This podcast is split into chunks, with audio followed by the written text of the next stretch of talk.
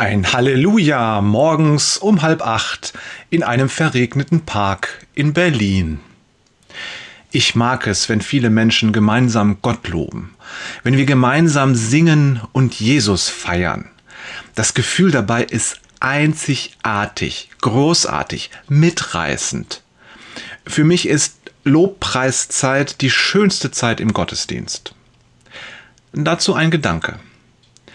Es ist ungefähr zwei Jahre her, da haben Janneke und ich unseren jüngeren Sohn über das Wochenende in Berlin besucht. Wir sind Frühaufsteher und so kam es, dass wir Samstagmorgen um halb acht durch einen Park ganz in der Nähe von Schloss Bellevue spazierten. Es nieselte und es war ekliges Wetter. Da jagt man keinen Hund vor die Tür. Wir wollten auch gerade nach Hause gehen, da entdeckten wir am Ausgang des Parks eine heruntergekommene Gestalt, ein Mann. Beim Näherkommen stellten wir fest, dass er scheinbar auf uns wartet. Mühselig kommt er ein paar Schritte auf uns zu und hält uns bittend, fast schon fordernd, seine Hand entgegen. Wobei halten das falsche Wort ist, sein Arm ist so sehr am Schwanken und seine Hand so sehr am Zittern, dass ich überlege, wie ich ihm überhaupt etwas hineinlegen könnte.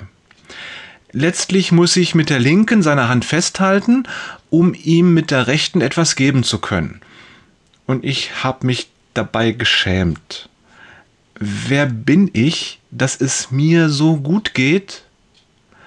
Ich habe meinen Wohlstand genauso wenig verdient wie dieser Mann seine Armut die Fehler, die er vielleicht gemacht hat und die ihn in diese Lage gebracht haben, können mir auch passieren.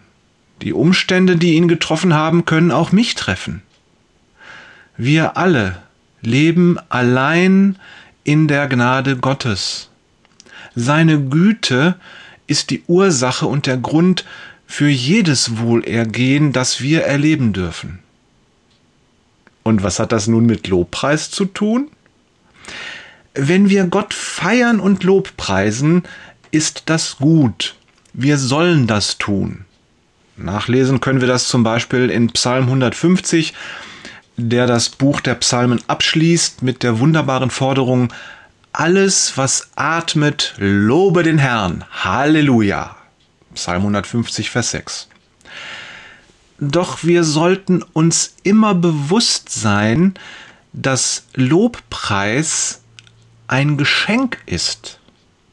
Er gibt uns Kraft für die Zeiten, in denen es nichts zu feiern gibt. Wie an diesem Morgen in dem verregneten Park in Berlin. Liebe Grüße von Jörg, liebt Lobpreis und frühe Morgen, Peters und Thorsten, lobt Gott auch gern abends, Wader.